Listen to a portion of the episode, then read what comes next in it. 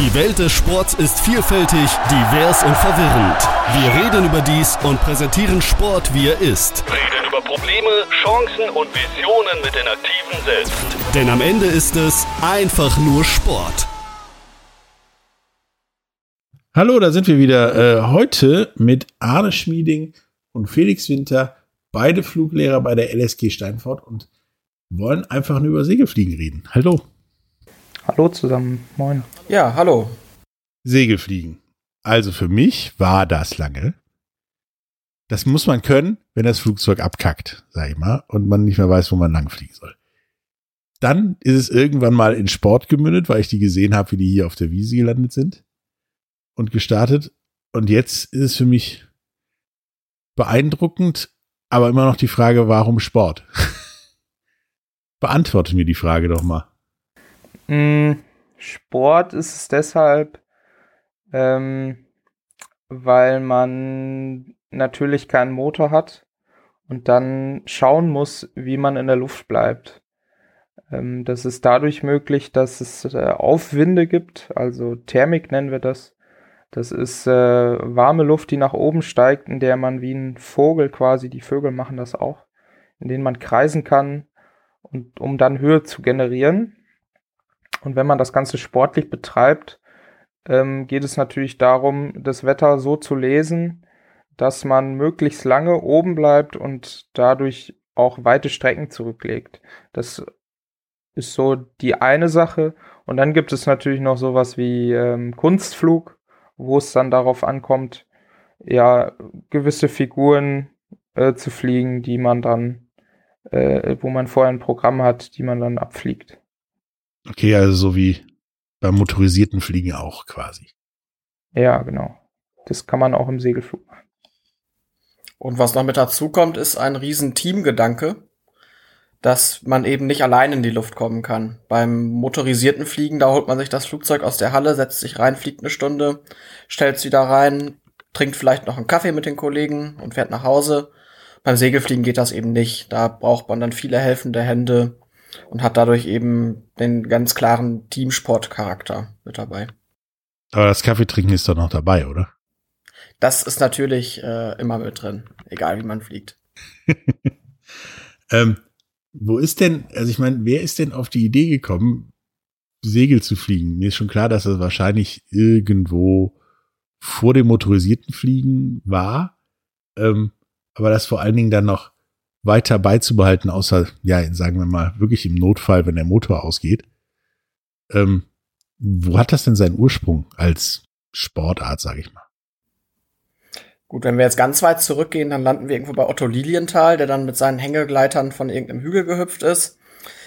Ähm, ob das dann jetzt so die Geburtsstunde des Sports ist, lässt sich sicherlich drüber streiten. Aber man hatte relativ schnell dann irgendwie dabei ähm, rausgefunden, dass es Möglichkeiten gibt, eben nicht einfach nur zu gleiten, also den Hügel runter zu hüpfen und 20 Sekunden später zu landen, sondern relativ schnell ging es dann auch darum, irgendwelche Aufwinde zu nutzen, die man, wovon man noch gar nicht wusste, dass die überhaupt existieren, was man langsam rausgefunden hat. Und dann war immer der Wettbewerbsehrgeiz gepackt, so ich kann noch 200 Meter weiter als du.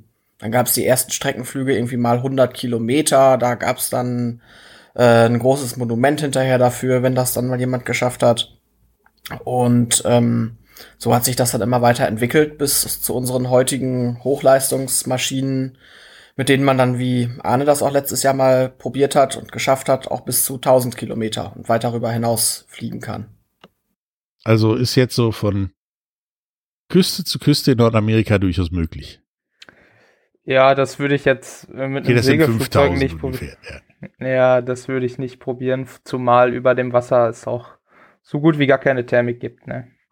Also da sind die Aufwinde begrenzt oder gar nicht vorhanden, kann man ja sagen. Eine Frage, die mir unterkam bei der Recherche, ist halt, nennt man das Segelfliegen oder Segelflug? Weil es steht überall beides gefühlt. Also die können sich auch alle nicht einigen. Äh, die Frage ist mir noch gar nicht aufgekommen. Ich glaube, ja, das kann man sich aussuchen. Okay. Ähm, ihr startet ja nicht wie ein klassisches Flugzeug von einem Betonstreifen, sage ich mal, wie, wie einer Startbahn so richtig, sondern wie du, wie du schon gesagt hast, äh, Felix, du brauchst oder du hast da so einen Teamgedanken. Ohne jemand anders kommst du nicht hoch, so richtig. Was gibt's denn dafür für, für Mechanismen zum Start oder ist es immer der gleiche? Es gibt so der, der klassische Mechanismus, was wir eigentlich den, den Großteil unseres Flugbetriebs übermachen, ist der Windenstart. Das heißt, unsere Landebahn ist ein Kilometer lang. Am einen Ende steht das Flugzeug, am anderen Ende die Seilwinde. Es ist ein großer LKW mit zwei ähm, Seiltrommeln drauf, dass man zwei Flugzeuge direkt nacheinander starten lassen kann.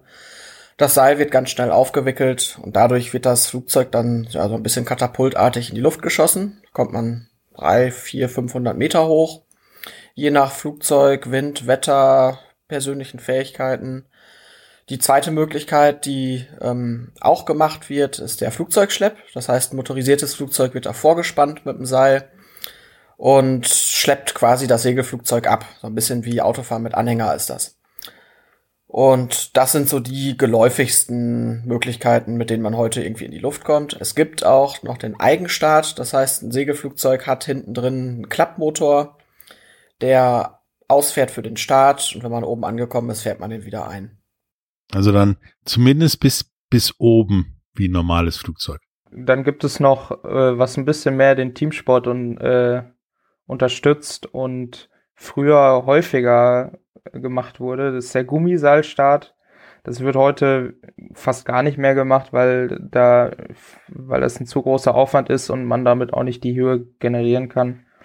Ähm, aber da müssen halt ganz viele Leute an einem Gummiseil ziehen, was quasi dann so aufgespannt wird und das Flugzeug dann, wenn dieses Gummi gelöst wird, dann nach vorne schießt. Ne? Okay, und das Gummi fliegt dann schnell an den Leuten vorbei und die müssen auf den Boden gehen oder ist das doch relativ. Ja, sicher. man kann sich das vorstellen, das wird äh, ähnlich wie so ein Dreieck aufgespannt. Also wenn man so ein Gummi quasi an einem Finger gerade spannt und dann das Flugzeug zurückzieht, wie so eine Flitsche kann man sich das vorstellen, so eine Steinflitsche. Nur, dass da ein Flugzeug drin ist ungefähr. Ne? Okay, und dann habe ich noch gelesen, Autoschlepp gibt's auch. Also ihr hängt euch an ein Auto dran und dann das zieht euch hoch. Ja, das gibt es auch. Das wird aber bei uns auch nicht gemacht, da äh, man da eine längere Startstrecke für braucht. Und meistens die Plätze so bis 1000 Meter begrenzt sind. Das kann ich mir vorstellen, dass das, dass das knapp werden könnte für sowohl Auto als auch Flugzeug. Ähm, nun seid ihr irgendwie gestartet durch irgendeine Form von, ich sag mal, Schleppen. Ähm, so, dann seid ihr ja jetzt erstmal oben. Und dann sagtet ihr vorhin, das hat ganz viel mit mit Thermik, Winden und so weiter zu tun. Wie habe ich mir das denn vorzustellen? Also, wenn ihr jetzt runtergeht, okay, klar, runter kommst du irgendwie immer. Das ist, glaube ich, das Einfachste. Äh, wie kommt ihr denn hoch? Links, rechts? Also, wie manövriert ihr denn? Es gibt da im Flugzeug ein Instrument, das ist das Variometer. Und das zeigt uns an, wie sich die Luft um uns drumherum bewegt. Ob es hochgeht, ob es runtergeht. Das ist auch mit einem akustischen Ton gekoppelt, dass man nicht die ganze Zeit auf so eine Uhr gucken muss, sondern ähm, dass man eben einen hohen Ton hört, wenn es hochgeht und einen tiefen Ton, wenn es runtergeht. Und dann fliegt man eben so lange, bis der Ton nach oben geht oder bis ein hoher Ton da ist und kreist dann da. Das ist so ein bisschen theoretisch jetzt. In der Praxis sieht das dann mehr so aus, man fliegt zu bestimmten Wolken hin, die uns anzeigen, dass die Luft darunter hochgeht. Und meistens klappt das ganz gut, manchmal auch nicht. Und ähm, wenn man Glück hat, kommt man dann hoch. Wenn man Pech hat, ist man nach fünf Minuten wieder unten. Okay, wie, wie viel Pech habt ihr denn, frage ich mal so ganz banal. Ähm, seid ihr sehr abhängig vom Wetter oder geht das? Weil du auch Wolken meintest. Also im Moment sehe ich hier massenhaft Wolken. Der ausschlaggebende Punkt ist da die eher die Sonne. Die Sonne bringt ja die äh, Energie in Form von Wärme auf den Boden und dieser Boden erwärmt dann die Luft darüber. Und wenn diese Luft dann beginnt aufzusteigen, können wir das nutzen und darin kreisen. Ähm, das ist in der Praxis äh, für die meisten gar nicht so einfach, sich diese, Therm diese Thermik zu finden. Und je mehr Wind man hat, kann diese Thermik auch zerrissen werden. Aber ähm, mit der Zeit lernt man das, damit umzugehen und dann äh, kann man sich stetig verbessern, würde ich mal sagen. Also sind theoretisch die Stürme der letzten Tage nicht sehr förderlich. Nee, zumindest nicht für die Thermik. Dann gibt es noch ähm, den Hangaufwind, das ist dann eher im Gebirge wichtig.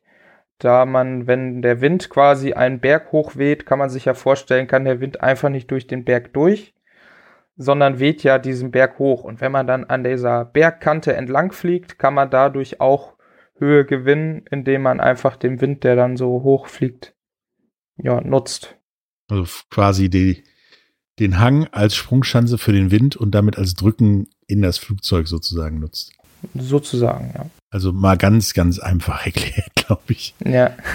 ähm, was macht ihr denn jetzt, äh, wenn sich das Wässerwetter, weil mittlerweile leben wir in Zeiten, wo es sich relativ schnell ändern kann, drastisch ändert und die Thermik komplett abreißt, sage ich mal, oder nicht mehr da ist?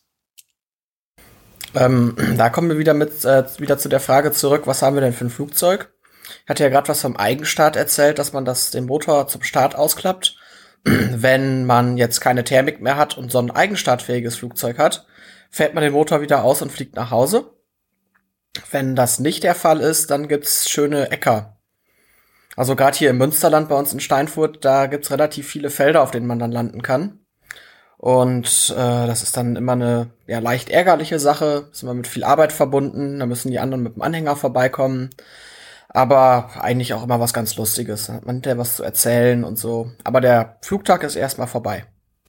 Also dann geht's abwärts und gefühlt in, in Bach, sozusagen, wenn du Pech hast. Ja, in Bach hoffentlich nicht. Ähm, aber auch das ist schon vorgekommen.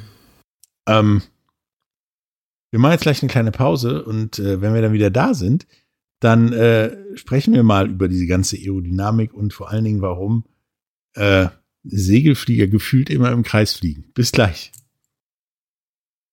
Hallo, da sind wir wieder mit Arne Schmieding und Felix Winter von der LSG Steinfurt äh, und reden über Segelfliegen. Gerade eben so darüber geredet, wie so ein Segelflieger in die, in die Luft kommt. Auch wie er wieder rumkommt, wenn die Thermik runterkommt, wie die, die Thermik abreißt. Ähm, die Thermik ist wahrscheinlich auch der Grund, warum, wenn ich nach oben gucke in der Nähe von so einem Segelflugplatz, ja, es aussieht wie so ein Schwarm Mücken, der über mir fliegt, weil sich alle im Kreis drehen, oder? Genau, das ist der Grund, weil ich hatte ja gerade schon gesagt, die Thermik erkennt man an Wolken, an Cumuluswolken, das sind diese Häufchen Schäfchenwolken und in der Regel häufig ist darunter dann die Thermik. Und wenn mehrere Flugzeuge unterwegs sind, fliegen natürlich auch mehrere Flugzeuge zu einer Thermik hin. Und dann muss man eben aufpassen, dass man nicht zusammenstößt. Da gibt es ein paar Regeln. Zum Beispiel, der erste gibt die Kreisrichtung vor. Wenn da jetzt schon einer fliegt und links rumkreist, dann muss ich das auch machen. Und immer schön gegenüber voneinander kreisen, dass man sich gut sehen kann. Und dann passiert aber eigentlich auch nichts. Also es ist ja im Prinzip ähnlich wie bei anderen von der Natur abhängigen Sportarten, wie zum Beispiel Wellenreiten, dass es Regeln gibt, die ja die Natur vorgibt, an die sich aber alle halten. Ja, genau. Ähm, Thermik und so ist, ist eine Sache, kriegt man in der Schule mal irgendwann nebenbei in der siebten, achten Klasse erklärt und dann so, ja, vergesst es wieder, schreiben wir einen Test drüber und dann war's das. Ähm, braucht man ja viel, denke ich mal, beim Segelfliegen. Und ihr beide seid ja auch Fluglehrer. Um einen normalen Flugschein zu machen, muss ich mich an der Flugschule anmelden, fliegen, fliegen, fliegen, Stunden, Stunden, Stunden zusammen machen. Und dann klappt es im Zweifelsfall irgendwann. Wie sieht das denn beim Segelfliegen aus? Beim Segelfliegen ähm, ist es meistens so, es gibt gar nicht so viele Segelflugschulen, die das ähm, ja, entgeltlich machen. Und das meiste sind Vereine tatsächlich, in denen man sich dann anmelden kann, wo das Fluglehrer machen, hauptsächlich ehrenamtlich. Ähm, da kann man dann hingehen, kann so einen Schnupperkurs machen, zum Beispiel, so wie ich es gemacht habe. Ähm, dann da mal so ein bisschen reingucken, ob das was für einen ist. Und wenn das was für einen ist, dann meldet man sich an und fängt dann eigentlich direkt mit der Praxis an, ähm, wenn man sich nicht gerade im Winter anmeldet. Ähm, und ja, macht dann seine Flugübung mit dem Fluglehrer.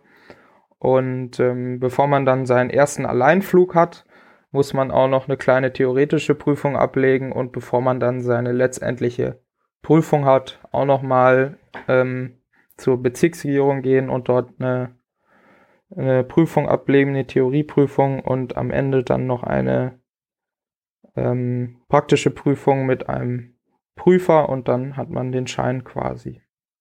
Also ähnlich wie ein Führerschein. Ja, im Prinzip fast genauso. Ähnlich wie ein Führerschein, Führerschein, ja. Man muss aber nicht wie beim normalen Flugschein so und so viele Stunden gemacht haben. Ja, doch, das auch. Aber meistens sind diese, äh, braucht man mehr Flugstunden als vorgeschrieben. Also, weil das Ganze ja schon ziemlich komplex ist. Da muss man schon richtig Talent haben, um das zu schaffen. Okay, du hast ja gerade eben gesagt, man, man guckt sich das an. Läuft das so ab, dass man da auf dem Rasen steht und sieht, wie die alle über einem kreisen oder setzt man sich tatsächlich in ein Flugzeug und fliegt mit? Ja, bei mir war es so, ähm, ich habe mich für die ganze Thematik interessiert, gerade über meinen Vater, weil er das früher auch gemacht hat. Ähm, und dann äh, habe ich gesehen, dass mein Verein hier in Steinfurt so einen Schnupperkurs angeboten hat, äh, bei dem man dann äh, an einem Wochenende mal an dem Flugbetrieb teilnehmen kann. Dann wird man beim Landesverband quasi als Schnuppermitglied angemeldet, ist dann äh, einen Monat lang auch versichert als Mitglied ähm, und kann dann mit einem Fluglehrer zusammen auch ähm, ja, fliegen und das Ganze schon mal kennenlernen, auch mal selber schon steuern und ähm, mal so für sich erschnuppern, ob es dann auch das Richtige ist.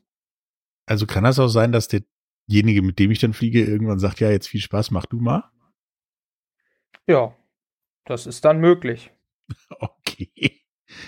Ähm, wie ist das denn dann mit, mit, mit Thermiklernen? Also ich meine, ihr habt das mit den Wolken gesagt und, und auch mit dem Berghang und so. Der Berghang war mir klar, die Wolken in gewisser Weise teilweise auch. Und da du in der Schule wahrscheinlich maximal zwei Wochenstunden irgendwann mal Thermik gehabt hast, äh, ist ja die Vorbildung da meistens relativ gering. Ist das viel zu lernen und le lernt ihr das dann auch am Objekt oder lehrt ihr das dann auch am Objekt oder nur Theorie? Also, das ist, wir lernen das ja deswegen, weil wir es in der Praxis brauchen. Und da zeigt jetzt die Erfahrung, dass man dann eine ganz andere Lernmotivation hat. Weil man eben weiß, okay, ich muss jetzt die und die theoretischen Zusammenhänge drauf haben, weil ich dann besser fliegen kann. Und dann ist das eigentlich kein Problem. Also wir haben unsere Flugschüler und Flugschülerinnen, die sind durch alle Schulformen, durch alle Altersgruppen durch irgendwo und müssen das halt alle lernen. Und das ist eigentlich überhaupt kein Problem. Und ich mache das jetzt gerade, ich bin im Hauptberuf ähm, Lehrer an einem Gymnasium in Münster und mache genau jetzt dann so einen Schnupperkurs auch mit einer Schülergruppe da, wo wir mit Theorie anfangen, wo wir dann auch so ein bisschen Thermik und warum fliegt ein Flugzeug und solche Sachen etwas theoretisch lernen, um dann ab März, wenn das Wetter das dann zulässt, auch direkt praktisch loszulegen, dass die dann wirklich direkt vom ersten Tag ab an selber fliegen dürfen. Und das, die Erfahrungswerte zeigen, dass das immer ganz gut funktioniert. Und, und da du ja auch ja den Schnupperkurs an der Schule machst, Felix, wie, wie ist denn so die durchschnittliche Stundenzahl, die ich aufwenden muss, um selbst zur Sache gehen zu können? Meinst du jetzt Stunden, die man investiert, bevor man fliegen kann oder die man generell in den Verein? Genau. Ja, also Flugbetrieb fängt samstags um 10 Uhr an. Dann trifft man sich zum Ausräumen und ähm, bis dann das erste Flugzeug in der Luft ist, dauert's ja eine Stunde mindestens. Und ähm, wir als Fluglehrer haben jetzt das Glück, dass wir dann in der Regel mitfliegen. Wir können also viel mehr fliegen als die Flugschüler. Ähm, so als Flugschüler, wenn ich mich da zurückerinnere, ein Wochenende am Flugplatz gewesen, quasi von Samstagmorgen bis Sonntagabend durchgehend. Und Flugzeit war dann insgesamt eine Stunde vielleicht. Das zeigt so ein bisschen das Zeitenverhältnis. Also man muss mehr Zeit aufwenden, als man tatsächlich fliegt. Bei weitem. Und, und bis ich, ähm, also insgesamt, bis ich selber alleine fliegen darf ohne Flug? Das zählen wir nicht in Stunden eigentlich, sondern in Starts. Okay. Ähm, also wie oft man startet und landet, bis man es dann drauf hat. Und das ist irgendwo zwischen 40 und 100, würde ich jetzt mal so aus dem Bauch raus sagen, ist da so irgendwo der Regelfall. Also wenn man es 50, 60 Mal alleine gemacht hat, ist das so der absolute Durchschnitt. Dann kann man es alleine und dann sagt der Fluglehrer, jetzt flieg mal alleine. Ich äh, bleib hier unten stehen. Und trinken Kaffee. Ähm, ist also ist also eine ja relativ zeitintensive Sportart, Beschäftigung, die man sich da aussucht. Das auf jeden Fall, ja. Auf jeden Fall. Ähm, was sagt denn das Umfeld dazu? Ich meine, Familie, Kinder, keine Ahnung, wer alles, äh, ist mit Sicherheit nicht so begeistert, wenn ihr mal sagt, ich will mal zwei Tage Segel fliegen, alle zwei Wochen oder so. Oder klappt das ganz gut? Ähm, ja, das liegt immer so ein bisschen daran, was es sonst gerade so an Terminen gibt. Ähm, ja, da muss, also ich sag mal so, das Umfeld braucht schon Verständnis. Und bei meiner Freundin ist es so, das Segelfliegen war vor der Freundin da. Sie wusste, worauf sie sich einlässt. Ähm, und wenn man mit 14 Jahren als Jugendlicher anfängt, dann gehört das halt zum Leben mit dazu. Was wir relativ selten haben, ist, dass Leute, die im Berufsleben stehen und schon zwei Kinder haben zum Beispiel, dass die dann von vorne anfangen mit dem Segelfliegen, weil das zeitlich dann relativ schwierig wird. Aber es gibt's auch. Das gibt's auch, ja.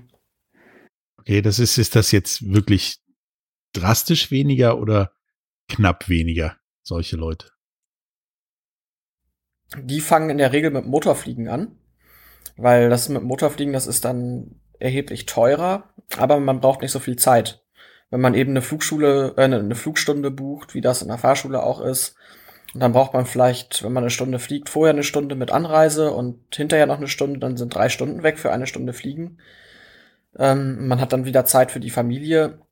Und beim Segelfliegen, so unsere Hauptklientel, sag ich mal, das sind Jugendliche, die eben kein Geld haben, aber dafür eine Menge Zeit. Und ähm, so teilt sich das dann irgendwann auf. Okay, ja, das macht auch Sinn. Vielleicht ist auch Segelfliegen die Eingangsdroge, sage ich mal, zum richtigen Fliegen. Wer weiß, wenn man gedacht hat, ah, dann habe ich später nicht, nicht mehr so viel Zeit, dann hole ich mir jetzt einen Propeller sozusagen. Und flieg mit Motorenhilfe. Ja, für, für viele schon, aber jetzt sagst du gerade äh, zum richtigen Fliegen. Damit lieferst du gerade äh, Zündstoff für so manche äh, Diskussionen am Flugplatz zwischen den Motorfliegern und den Segelfliegern, wo die Motorflieger dann sagen, ja, ja, hier ihr mit euren Segelflugzeugen fliegt mal richtig. Und die Segelflieger sagen dann genau umgekehrt, ja, mit ihr mit eurem Propeller, ihr müsst ja nur den Propeller hinterherfliegen, flieg du doch mal richtig. Also das ist dann immer ganz lustig, was da für Diskussionen entstehen. Es ist ähnlich wie Windsurfer und Surfer. Die, die gleiche Diskussion gibt es da, glaube ich, auch. Und die einen sagen, wir brauchen nur eine Welle, die anderen sagen, ihr habt ja weniger Wellen als wir Wind und so weiter. So haben dann, glaube ich, diese so sehr artverwandte Sportarten immer ein bisschen die Diskussion, wie, wie, wie Huhn und Ei, so ungefähr. Wer war, wer war als erster da? Und deswegen genau, wer ist cooler? Ja. Ähm, dann habe ich mal eine, eine eher komische Frage. Ähm, wir kennen das alle, ein Freund von mir sammelt die. Es gibt ja in Flugzeugen immer Kotztüten. Und beim mit Thermik behafteten Fliegen habe ich so das Gefühl, die werden öfter gebraucht als beim motorisierten Fliegen. Ist das so? Ich würde tatsächlich sagen, das ist so. Ähm, da man sich natürlich, wenn man jetzt äh, die ganze Zeit so kreisende Bewegungen macht und dann in so einer Thermik ist es meistens auch nicht ganz so ruhig, wie wenn man zum Beispiel über den Wolken fliegt, wo nicht so eine Energie in der Luft ist, wenn man weiter oben ist. Ähm, deswegen würde ich schon sagen, dass das häufiger vorkommt, aber mit der Zeit ähm, kann man sich da schon gut dran gewöhnen, ähm, gerade wenn man dann auch selber fliegt und das Flugzeug so steuert und weiß, was man tut. Ne? Das ist ja bei vielen auch ähm, so, wenn die im Auto sitzen und denen schlecht wird, äh, ist es aber nicht der Fall, wenn sie selber fahren. Ne? Ähm, ja, dann ist ja Segelfliegen für mich schlecht. Ich bin nämlich der schlechteste Mitflieger, den man haben kann. Mein Hintern berührt den Sitz und ich bin weg. Ich schlaf ein. Kannst du machen, was du willst. Der beste Film, das beste Essen ich schlafe, bis das Flugzeug wieder gelandet ist. Keine Ahnung, liegt vielleicht am mangelnden Sauerstoff oder so. Dann ist ja Segelfliegen eher nix für mich. Oder gibt's da Board Entertainment? Ah, wir halten dich schon wach, wenn du mit uns fliegst. Äh, da seid ihr mal sicher. Aber ähm, das sollte uns als Fluglehrer natürlich auch nicht passieren, dass wir einschlafen. Und ähm, passiert's auch nicht, weil das so spannend ist und so toll ist, dann da auch aus dem Fenster zu gucken, die Wolken, den Boden, was auch immer zu beobachten. Ich glaube, wenn wir dabei einschlafen würden, dann ja, könnten wir uns auch ein anderes Hobby suchen. Schlafen denn eure, eure Testflieger beim, beim Probeflug oder beim Schnupperflug auch mal ein oder ist das eher weniger? Bei mir noch nicht. Bei dir, Anne? Nö, bei mir auch nicht. Also ich wüsste nicht, dass es schon mal vorgekommen wäre. Nee. Gibt's denn Aber da die welche? Tüte war dann doch schon mal voll.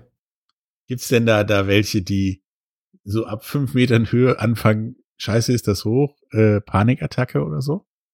Da würde ich sagen, ist eher nicht der Fall, weil ich bin auch schon mit vielen Leuten geflogen, die sagen, sie haben Höhenangst und äh, wenn sie auf der Leite stehen, dann fangen sie an zu weinen. Aber ähm, in so einem Segelflugzeug ist man ja prinzipiell in so einem geschützten Raum, sage ich mal, angeschnallt und hat irgendwie immer noch einen Bezug zum Flugzeug. Und dadurch ähm, empfinden die meisten, die Höhenangst haben, das gar nicht als schlimm. Und äh, die meisten steigen dann aus und sagen, oh, das war ja überhaupt nicht so schlimm, wie ich es mir vorgestellt habe. Okay, dann äh, kann ich ja diverse Freunde von mir beruhigen, die äh, einen Gangsitz im Flugzeug buchen, damit sie nicht aus dem Fenster gucken müssen. Weil sie dann nämlich anfangen zu weinen. Ja, und es ist, wenn man im Gang sitzt, dann weiß man ja auch gar nicht, was passiert. Da ist es tatsächlich wahrscheinlich besser rauszugucken, um auch zu sehen, was, äh, was geschieht. Ne? Ja. Ähm, wie war das denn? Ich meine, wir sind jetzt in den letzten Zügen, beziehungsweise andere sagen, es ist vorbei, während der Pandemie mit dem Segelfliegen. Ähm, Weil ihr sagtet, du brauchst da ja immer mehr als eine Person, weil sollen ein paar Leute den Flug, das Flugzeug ziehen und so weiter. Konntet ihr das machen oder hat es auch bei euch länger gedauert, bis jemand eingesehen hat, okay, das geht, die seid, sind draußen, die sitzen nur alleine im Flugzeug, die Gefahr ist relativ gering oder ging's? Aber Pandemie ist ja jetzt nicht Pandemie, da gab's ja zigtausend Phasen. Am Anfang war natürlich erstmal, war ja der gesamte organisierte Mannschaftssport erstmal tot. Da ging ja gar nichts mehr. Und ähm, dann hat man irgendwann festgestellt, beim Segelfliegen sitzen maximal zwei Leute im Flugzeug und alle anderen sind äh, Meter weit weg. Da ist eine relativ geringe Ansteckungsgefahr. Dann ging das irgendwann wieder mit Test und Maske. Und ich glaube, dass wir jetzt eigentlich wieder auf sämtliche Maßnahmen verzichten können, ist jetzt seit Sommer 21 irgendwann so. Und da gab es dann erst auch eine Maskenpflicht, die man dann irgendwann auch weggenommen hat. Aber insgesamt haben wir als Verein schon sehr unter der Pandemie gelitten. Das auf jeden Fall. Weil eben auch viele andere Vereinsaktivitäten nicht mehr stattfinden konnten. Jetzt von der Weihnachtsfeier bis hin zu, ja, so die Sachen, die jeder Verein irgendwo so macht, was viel Zusammenhalt schafft. Und das war sehr schade für uns. Also das Kaffeetrinken fiel zum Beispiel wahrscheinlich flach. Mhm, genau. Und vor allen Dingen so Geräte, äh, mit denen wir hantieren, das können ja auch gut und gerne mal bis zu 100.000 Euro sein, was so ein Flugzeug kostet. Und davon haben wir dann vielleicht auch mehrere. Ähm, und die kosten natürlich auch Versicherung und dann müssen wir noch Pacht für den Flugplatz bezahlen. Ne? Und wenn wir dann diese äh, Gebühren nicht mehr durch äh, das Fliegen einholen können, dann fehlt uns natürlich eine Menge. Und das war natürlich nicht ganz so einfach zu stemmen, aber ich glaube, mittlerweile geht's wieder. Also jetzt sollte es ja bergauf gehen, sage ich mal. Ja, auf jeden Fall.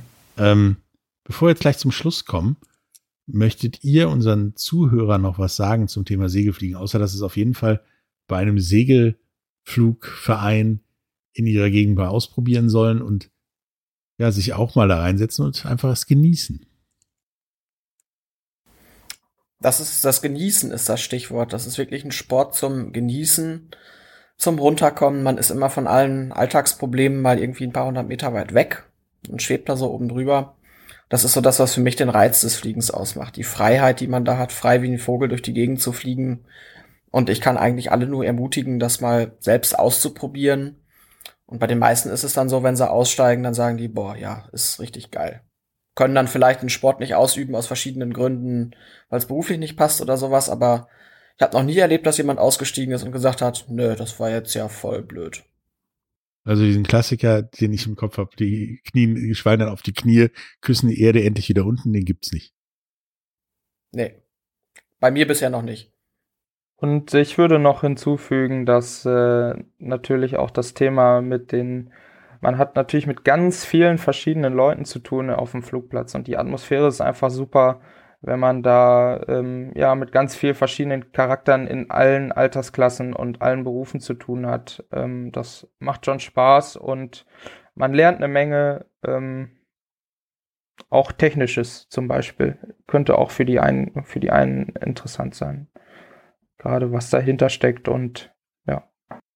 Ja, wie gesagt, äh, wenn ihr irgendwo einen Flugplatz in der Gegend habt oder ihr wisst, wo Leute sind, versucht damit mal einen Probeflug zu machen. Ich habe gehört, es lohnt sich. Sag ich mal. Ähm, ja, definitiv. Macht es und vielleicht äh, macht er das ja auch bei Arne und Felix äh, in Steinfurt. Die, den Link dazu gibt's in den, in den Shownotes, dann könnt ihr ja da auch mal vorbeigucken. Auf jeden Fall gebt Segelfliegen mal eine Chance. Es scheint ja tatsächlich besser zu sein und zumindest actionreicher als das motorisierte Fliegen, was ja bei mir eher im Schlaf endet. Aber ich bin immer bei der Landung wach, komischerweise. Ich verstehe es nicht. Ähm, ja, hat mir sehr viel Spaß gemacht mit euch beiden, über Segelfliegen zu reden und hat mir tatsächlich auch ein bisschen die Augen geöffnet gegenüber dem, warum manche Leute sagen, das ist mein Traum, auch mal Segel zu fliegen. Wobei ich dann auch mal wieder denke, dann mach's doch. Aber das ist ein anderes Thema. Danke. Ähm, ja, bis zum nächsten Mal. Tschüss. Ja, danke dir auch. Tschüss. Jo, danke. Tschüss. Die Welt des Sports ist vielfältig, divers und verwirrend. Wir reden über dies und präsentieren Sport, wie er ist. Reden über Probleme, Chancen und Visionen mit den Aktiven selbst. Denn am Ende ist es einfach nur Sport.